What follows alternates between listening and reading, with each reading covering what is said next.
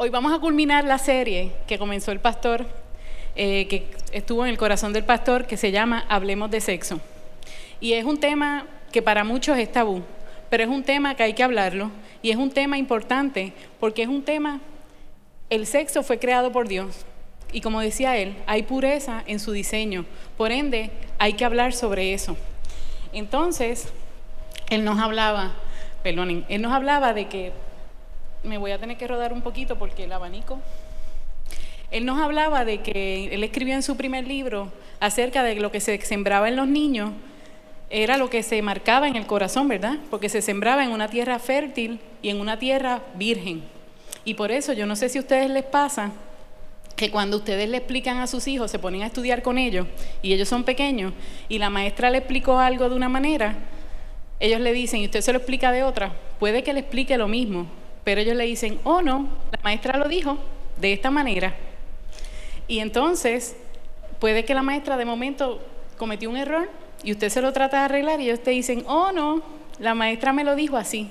¿Por qué? Porque fue la maestra la que sembró sobre ese tema en la vida de sus niños. Por eso es tan importante hablarlo, porque el problema surge cuando lo que se siembra no es correcto. Entonces, por eso el pastor también hablaba de la importancia de dar los consejos gratis. ¿Verdad? Y que era que usted busque el momento para sembrar en la vida de sus hijos, que usted busque el momento y aproveche cada oportunidad que usted tenga para sembrar en la vida de ellos. Nos comentaba Pastor Popín sobre la importancia de que la familia y la iglesia se envolvieran en el asunto, porque estamos viviendo tiempos bien difíciles. Y él decía de la importancia de mantener el fuego en la chimenea que fue para donde fue creado, que es que el sexo esté dentro del matrimonio, que es para lo que fue diseñado. Como dice Génesis 2.24, por tanto dejará el hombre a su padre y a su madre y se unirá a su mujer en una sola carne.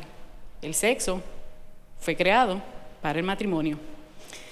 El sexo definitivamente es bueno, pero es bien peligroso cuando le damos rienda suelta a nuestros pensamientos y a nuestros deseos y los sacamos del diseño para el que fue creado.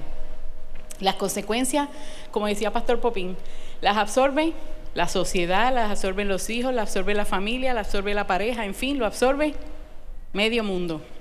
¿Por qué? Porque hace daño cuando se saca del matrimonio, el contexto en que fue creado. El enemigo sabe eso y por ende, él va a buscar dañar la sexualidad. Él sabe la importancia que tiene el sexo en nuestra sociedad y él va a buscar dañar eso y va a buscar tentarte. Y nosotros podemos decir, yo soy cristiano, no, eso no me va a pasar a mí. Cuidado. Diga el fuerte, ¿verdad? El que se sienta que está fuerte, cuidado que no caiga. Amén.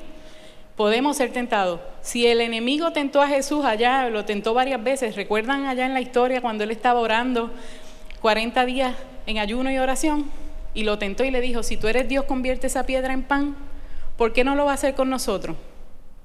Así que tengamos cuidado de no caer.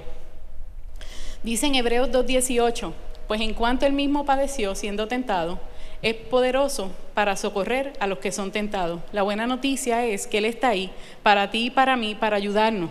Y muchas veces nosotros creemos que no podemos y definitivamente solos no podemos, pero todo lo podemos en Cristo que nos fortalece. Nosotros no podemos tratar de hacer la batalla nosotros, porque la realidad del caso es que lo necesitamos a Él en el proceso. Amén. La pregunta sigue siendo, ¿qué pasa cuando lo que aprendemos de la sexualidad se aprende de una manera incorrecta? ¿Qué pasa cuando de niños aprendemos sobre el sexo de la manera equivocada? Y hoy yo estoy aquí para compartirle a ustedes lo que yo viví de pequeña y cómo yo aprendí sobre el tema de la sexualidad y cómo eso me afectó desde pequeña en cuando fui creciendo y al día de hoy. Las consecuencias de lo vivido y no trabajado, cómo me afectó. ¿Ok? Y como estuvimos en un evento de matrimonio y estaba la doctora Liz Millán en matrimonio a prueba de fuego en Miami, todo el tiempo decía, ¿les cuento? ¿Quieren que les cuente? Pues aquí vengo yo a contarles lo que yo viví de pequeña. Eh, yo era, mis papás trabajaban y yo me quedaba con una familia que me quería mucho desde muy pequeña, desde bebé, me quedaba con esta familia que me quería mucho. Ellos me alcahueteaban en todo. Yo fui creciendo, ellos me alcahueteaban en todo. Me compraban ropa, me compraban dulces, jugaban conmigo, hablaban conmigo, me compraban todo lo que yo quería. En fin, ellos me alcahueteaban en todo lo que yo quería. Pero ¿qué pasó? Cuando, tenía, cuando yo tenía cinco años, esta persona sacó el fuego de la chimenea y me empezó a ver a mí, a mí, que era chiquita, gordita, cachetoncita, así bien cute como ahora. Entonces, entonces me empezó a ver a mí que no estaba desarrollada y no sabía pero nada, nada, pero nada de sexo, ni lo que significaba la palabra, y mucho menos de sexo oral. Me empezó a ver a mí de una manera diferente y él me empezó a tocar, me empezó a enseñar sus partes. Y pues, como yo era chiquita, yo no sabía nada de eso, pues todo iba bien. Pero ella nunca se enteró. Pero ¿qué pasa? Que llegó el momento en que fui señorita y ya empecé a tener un poco de conocimiento y no me gustaba, pero ¿qué pasa? Como él me quería, él era alguien bueno conmigo, siempre era bien complaciente, siempre, pues, pero ya a mí no me empezó a gustar el asunto. Yo le decía, mira, eso no me gusta. Y él, no, no, no, eso está bien. ¿Qué pasa? Yo le empecé a coger asco al asunto y yo no lo trabajé. Llegué así hasta los 12 años y cuando llegué a los 12 años, que ya sabía un poco más, empecé a esquivarlo, me empecé a meter en muchas cosas en la escuela para poder estar en la escuela la mayor cantidad de tiempo. Y cuando me iba al trabajo de mi mamá, para entonces llegar con ella. ¿Por qué? Porque como él era bien cercano, él se aparecía y me llamaba y yo por miedo a que mis hermanos escucharan o se dieran cuenta de lo que estaba pasando, pues accedía. Entonces, un día mi hermana me preguntó y yo por miedo, por vergüenza, por la razón que sea, le dije que no. Y de verdad, hermano, callar fue mi peor, fue lo peor que yo pude hacer. Porque bien dice la palabra en el Salmo 32.3, cuando callé, se envejecieron mis huesos. Y ese fue mi gran error, callar. Yo fui creando, creando sentimientos negativos, fui rechazando la figura de autoridad, la autoridad del varón, fui y nada de eso yo lo trabajé. Él murió cuando yo tenía 14 años y nunca nadie supo nada, mis papás nunca se enteraron, nadie supo nada. Eso y muchas cosas que viví fueron bien fuertes en ese periodo de mi vida, en mi desarrollo. Y a ti joven que me escuchas, que puedes estar viviendo una situación así, yo te invito a que tú trabajes el asunto, que no te quedes callado, que busques ayuda. No te quedes callado, pero busca una ayuda correcta. Busca ayuda con tus pastores, busca ayuda con psicólogos cristianos, busca ayuda, pero no llegues al matrimonio sin trabajarlo porque en algún momento esto te va a pasar factura, como me, pasó a mí. A ti, esposa o esposo que lo estás viviendo y que estás viviendo un matrimonio mediocre, porque la sexualidad se hizo para el matrimonio y el sexo es algo bonito. Yo también te invito a que lo hable. Es importante que este tema se hable dentro del matrimonio, que puedan sanar, que busquen ayuda, pero que no sigan viviendo como están viviendo hoy, donde se niegan el uno al otro, porque realmente eso no es lo que Dios dijo acerca de esto. Nosotros como esposos tenemos eh, responsabilidades conyugales y un poquito más adelante le voy a hablar sobre eso. Cuando esto no se trabaja, se quedan las heridas ahí y las heridas están a flor de piel. Y tan pronto pasa algo, esa herida se abre y nos duele. Gente, nos duele. Y entonces volvemos y mm, ahí está el problema. Yo, yo aprendí a vivir en mi mundo. Me pasó eso, me pasaron muchas cosas más que después en otra les contaré. Y yo aprendí a sobrevivir desde pequeña haciendo lo que entendía que estaba bien. Yo a los 17 años empecé a trabajar, seguía estudiando, claro está estaba trabajando, pero no me gustaba rendir cuentas. Trataba de hacer todo perfecto para que nadie me cuestionara nada, porque yo resistía a la figura de autoridad. Entonces, todo eso que yo viví me convirtió en lo que para muchos es una mujer de carácter fuerte, pero que en realidad es debilidad. Yo me convertí en una mujer controladora, manipuladora, yo era perfeccionista, todo tenía que ser ahí, ahí como yo decía, y si no era así, había problema. Entonces yo tenía un corazón duro y no dejaba que nadie pasara de los límites. Y dice la palabra también en Proverbios 4:23, sobre toda cosa guardada, guarda tu corazón porque de él mana la vida. Yo no podía dar lo que no tenía y yo vivía con un corazón extremadamente duro. tenemos que cuidarnos de nuestros pensamientos, ¿verdad? Y, y no dejar que esas cosas se alberguen en nuestro corazón. Pasó el tiempo y llegué al matrimonio y yo era la matatana.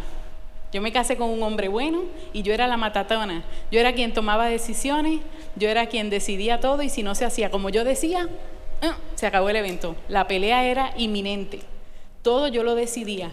Para mí, como yo tenía una distorsión de lo que era la sexualidad, para mí el sexo no era importante. Podíamos pasar semanas, podíamos pasar hasta un mes sin tener relaciones porque para mí el sexo no era importante. Él fue siempre un hombre bueno, él nunca me pidió nada, él nunca me exigió nada. Pero ¿saben qué? en la palabra, en 1 Corintios 7:4, habla de, en 1 Corintios 7 habla de muchas responsabilidades conyugales, pero una de ellas es la siguiente. No os neguéis el uno al otro, a no ser por algún tiempo de mutuo consentimiento, para ocuparos sosegadamente en la oración y volver a juntaros en uno, para que no os tiente Satanás a causa de vuestra incontinencia. ¿Y saben qué? Esa palabra es clara, pero yo me separaba de él no para buscar a Dios, simplemente porque yo, para mí el sexo no era importante. Y Pastor Popín explicó la importancia que tiene el sexo y la unidad y la conexión que trae eso en el matrimonio. Y para mí eso no era importante. Él tuvo mucha paciencia y los problemas se agravaron, nacieron las nenas. tengo unas gemelas de 21 años, Dios las bendiga. Las nenas nacieron y los problemas se fueron agravando. Tuve muchas situaciones antes de que por fin las nenas nacieran. Y en el 2004, cuando ellas tenían apenas cuatro años, yo caí en una depresión bien fuerte. Me caí en esa depresión y me diagnosticaron borderline personality, a los que muchos llaman personalidad fronteriza. Me dijeron que eso no tenía cura, que iba a tener que tomar medicamentos de por vida y él en el intento también de, buscar ayuda en la parte sexual, porque ahí salió todo, eh, fuimos a una sexóloga que estaba bien de moda para ese tiempo, y la sexóloga me dijo, lo siento, eso no tiene cura, eso es de por vida. Entonces se chavó la cosa. Caí en el hospital, estuve cuatro veces hospitalizada en Pavía, en el psiquiátrico de Pavía en San Juan, en hospitalizaciones de 12 a 17 días. Estuve hospitalizada parcialmente tres veces en hospitalizaciones de una semana hasta un mes. Y en el proceso todo fue saliendo a la luz y yo empecé a tomar medicamentos y que quede claro, los medicamentos en un momento dado son buenos y estabilizan, pero mi sanidad no fue no fueron los medicamentos. Mi sanidad, quien la hizo y toda la gloria se la lleva el Señor. Amén. Así que llegué a esta iglesia es barata. Así. Y con el caparazón duro, quienes me conocen, quienes estaban en esa época saben que yo no miraba a nadie, yo no hablaba con nadie, yo llegaba tarde para que no me saludaran porque aquí eran muy besucones y empezaban a saludarte en la puerta allá en el centro cultural.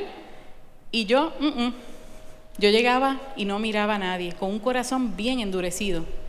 Y aún habiendo pasado todo lo que estaba viviendo, yo no soltaba el control. Me trajeron a una consejería donde Pastor Rey, pero si ustedes recuerdan, les dije, ¿por qué te ríes, Tati? si recuerdan, les dije que no aceptaba la figura varonil, no la respetaba. Y entonces yo llegué a esa primera consejería a ganar una pelea. Y yo, como a todas las que llegué, ahí las primeras todas, yo iba en son de pelea y a ganar. Entonces estábamos dos horas y una hora cincuenta minutos yo estaba peleando con él y los otros diez minutos él estaba, yo le estaba diciendo, bueno, pues lo voy a pensar. Pero Pastor Rey siempre fue consistente en tratarme con amor, en tratarme con respeto, en ser empático y escuchar lo que yo le decía. Y él me confrontaba en amor con la palabra, pero él siempre me trató de la misma manera. Y poco a poco se ganó mi admiración mi respeto, y al fin y al cabo logró que, yo me abriera y le, le explicara lo que estaba pasando. Y él me dijo, Eva, hay que, hay que trabajar el proceso. Y yo, porque el proceso me dolía, y entonces tenía que sujetarme y soltar el control, y yo no quería soltar el control. Entonces, ¿qué pasó? empecé el proceso, pero no iba a la rapidez que iba porque me dolía. Yo, yo quería hacerlo, pero, pero no quería. O sea, yo, yo estaba cómoda como estaba, teniendo el control y diciendo, lo estoy haciendo. Dice la palabra en Mateo 14, 28 al 33, dice, entonces Pedro le respondió, Señor, si realmente eres tú, ordena que yo camine también sobre el agua y vaya hasta donde tú estás. Y Jesús le dijo, ven. De inmediato Pedro bajó de la barca y caminó sobre el agua y fue hacia Jesús. Pero cuando sintió la fuerza del viento, tuvo miedo y allí mismo empezó a hundirse y gritó, Señor, sálvame. Entonces Jesús extendió su brazo, agarró a Pedro y le dijo, Pedro, tú confías muy poco en mí. ¿Por qué dudaste? Y así mismo me pasó a mí, y yo creo que así mismo nos pasa muchas veces a nosotros. El Señor nos dice, ven, y nosotros le pedimos a Él que nos diga qué hacer, y Él nos dice, ven, camina. Y empezamos a caminar por el agua, pero nos desenfocamos cuando empezamos a escuchar los problemas, empezamos a ver todo lo que está pasando a nuestro alrededor, nos desenfocamos. Y después que estábamos caminando por el agua, nos empezamos a hundir. Pero el Señor no quiere que tú te hundas. Él dijo que caminaríamos por el fuego y no nos íbamos a quemar. ¿Por qué lo dudamos si lo que necesitamos es la fe tan pequeña como un grano de mostaza? ¿Por qué dudamos? ¿Por qué decimos que creemos, pero en la realidad cuando vemos los momentos de angustia, queremos resolverlo en nuestra fuerza y no vamos a la fuente? No nos podemos desconectar, mi gente. Y por eso yo le digo, si ustedes han vivido algo de esto, es importante que lo trabajen porque en algún momento van a pasar factura. Eh, yo empecé el proceso y pues volvía, caminaba, soltaba el control, lo cogía, ¿no? Esto me duele y seguía y me volvía y me hundía. Y le sigo contando. Llegó el momento que entendí, Pastor Rey siempre me decía, Beba, si no lo coges en serio, el daño ya está hecho en tus hijas y cada vez va a ser mayor. ¿Por qué? Porque es como cuando nosotros vamos al supermercado, empezamos a comprar, a comprar, a comprar, a comprar y a comprar, pero en algún momento a alguien le van a pasar la factura. Y yo, sin querer, le pasé esa factura a ellos, al que era mi esposo y a mis hijas. Y el pastor me lo advertía una y otra vez y me decía, Beba, tienes que sanar, tienes que meterte en el proceso, tienes que rendirte, tienes que soltar el control pero yo no me quería sujetar a él. Yo no me quería, yo, y aunque mi esposo, yo amaba a mi esposo y él era muy bueno, yo no me quería sujetar, yo no quería, yo me resistía a la figura. Y no era por él, era por las experiencias pasadas no atendidas. Eh, le tengo que decir que cuando por fin entendí que lo tenía que hacer y cuando más metida estaba en el proceso, tan tan, llegó el problemón. La psicóloga me llama y me dice, las hijas tienen que salir de la casa, si no, voy a llamar a servicios sociales. Sabrán cómo quedé y era cuando más metida estaba en el proceso. Y un día como ayer, precisamente, un 28 de agosto, hace ocho años, mis hijas salieron de la casa. Ellas no querían saber de mí, quienes estaban saben todo eso que vivimos. Y a las dos semanas como estábamos en un proceso que era de restaurar, él se quedó y él iba a atender las chicas en lo que esto mejoraba. Pero a las dos semanas me dijo, Eva, lo siento, mis hijas me necesitan, así que yo me voy. Y él se fue. Y mientras él estaba, yo todavía, aun cuando estaba metida en el proceso, todavía tenía un poquito de control porque sabía que ellas iban a regresar. Pero ya una vez él salió, yo caí en una crisis real y dije, wow, y fue cuando entonces me metí y le dije, Señor, ¿qué hago? O vuelvo atrás y vuelvo a la depresión y vuelvo a todo lo que había vivido, o decido creerte. Y para mí era bien fuerte volver a la iglesia porque el miedo, la vergüenza, la, perdón, la vergüenza, la frustración, todo lo que ustedes quieran. Y yo podía tener las razones, porque lo que viví era justificable, pero no porque ya yo sabía que tenía que sanar, ya yo había tenido un encuentro con Dios, ya yo tenía que caminar. El Señor me regaló una palabra que está en Filipenses 4:4 que dice, alegraos en todo tiempo, alegraos. Más bien en oración y ruego, preséntale al Señor tu súplica en acción de gracia y la paz que sobrepasa todo entendimiento te arropará. Y esa palabra yo la cogí y la hice mía. Y me levanté al otro día en el nombre de Jesús y fui a la iglesia con vergüenza, porque era día de culto. Fui a la iglesia con vergüenza y de ahí me enfoqué. A le dije al pastor, voy a terminar el proceso de sanidad interior. Ellos fueron figura clave, ellos fueron conmigo a San Juan, fuimos a donde la pastora Heicha. Eh, y de ahí en adelante yo decidí meterme y terminar el proceso. No importa lo que yo viera, porque lo que veía era patético. Mis hijas no me querían ver. Yo llegaba al culto y ella era, había dos cultos. Yo llegaba, una, yo salía, ellas llegaban, ellas no me miraban, ellas tenían mucho dolor. Lo que yo había hecho, el ser tan ahí, les hice mucho daño. Y pues, pero yo decidí culminar el proceso y me enfoqué en lo que dice Mateo 6:33, que dice, buscad el reino de Dios y su justicia, y lo demás vendrá por añadidura. Así que yo me enfoqué en buscar el rostro de Dios. Yo llegaba a casa, la casa vacía, yo ponía música de adoración, el enemigo me quiso atacar por mil y una, de mil y una manera, pero yo decidí creerle al Señor.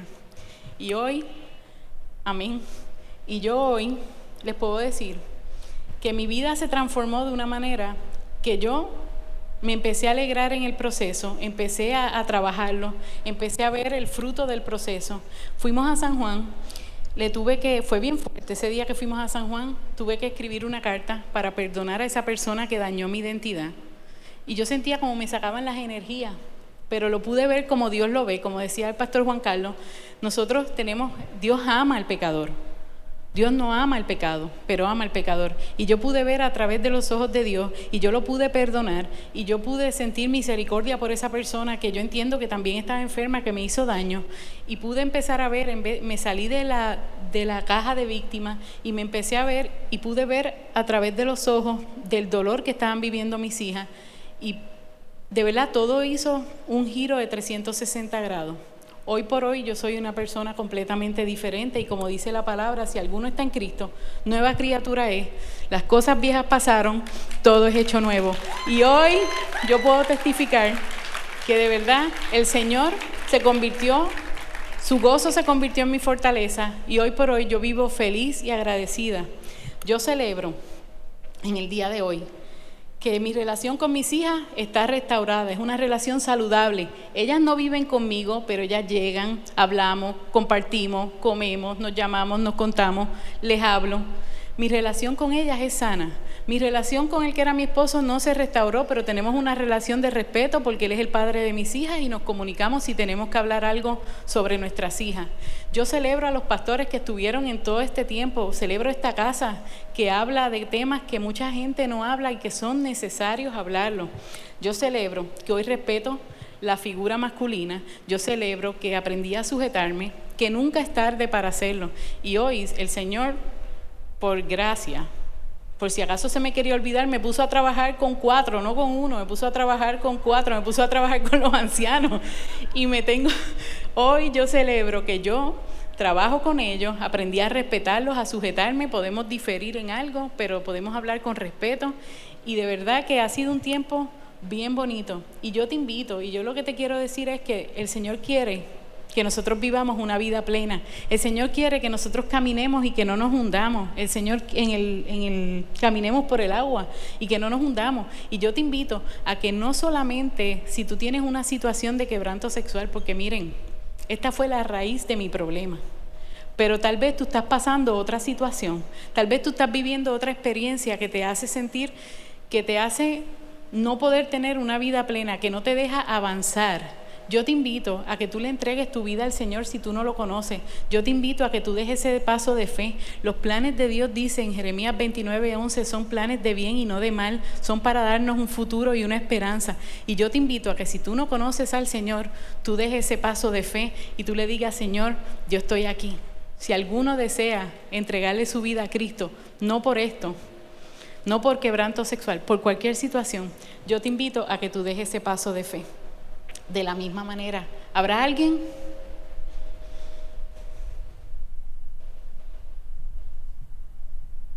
Pues tranquilo, si no, Pero si no, yo invito a la iglesia a que si alguno está viviendo una vida sexual difícil con su esposa o su esposo, si algún joven está viviendo alguna situación, y les repito, no solamente de cosas sexuales, también pueden ser de cosas de, de situaciones de carácter, de situaciones, llámese situaciones con los padres, llámese como se llame. Yo te invito a que te pongas de pie y hagamos esta oración juntos. Amén. Dios les bendiga. Padre, nosotros estamos delante de ti, Señor. Nosotros venimos delante de ti para presentarte nuestro corazón, Señor. Sobre toda cosa, Señor, nosotros te presentamos y te pedimos que nos ayudes a vivir conforme a tu voluntad. Nosotros te pedimos que podamos entregar ante ti todas las cosas que nos tienen atados, que nos tienen marcados y no nos dejan caminar cuando tú nos invitas a caminar por, la, por el agua, Señor. Ayúdanos a confiar, ayúdanos, aviva nuestra fe. Ayuda a tener, que nos podamos tener esta fe como un granito de mostaza, Señor, y que podamos vivir una vida plena en ti, Señor. Que sabemos que todo obra para bien para aquellos que te aman. Yo te pido, Padre Santo, que cualquiera que esté viviendo una situación, que por miedo no se atreva a hablar, Señor, que se atreva a dar ese paso, que se atrevan a caminar sabiendo que tú estás ahí para cada uno de nosotros, Señor. Yo te doy gracias por la vida, te doy gracias por lo que has hecho en la mía, por lo que hiciste por lo que haces y lo que seguirás haciendo. Y te pido, Señor, que lo mismo que has hecho conmigo, que lo hagas con la vida de todos, Señor, los que anhelan tener ese encuentro contigo. Padre, gracias. Gracias por la bendición de estar aquí. Gracias por esta casa. Gracias por cada una de estas personas que están aquí hoy y por todos los que están al alcance de esto. Yo te pido que tú pongas en su corazón tanto el querer como el hacer para caminar conforme a tu voluntad. Y todo te lo pedimos, Señor, en el poderoso nombre de Jesús. Amén y amén.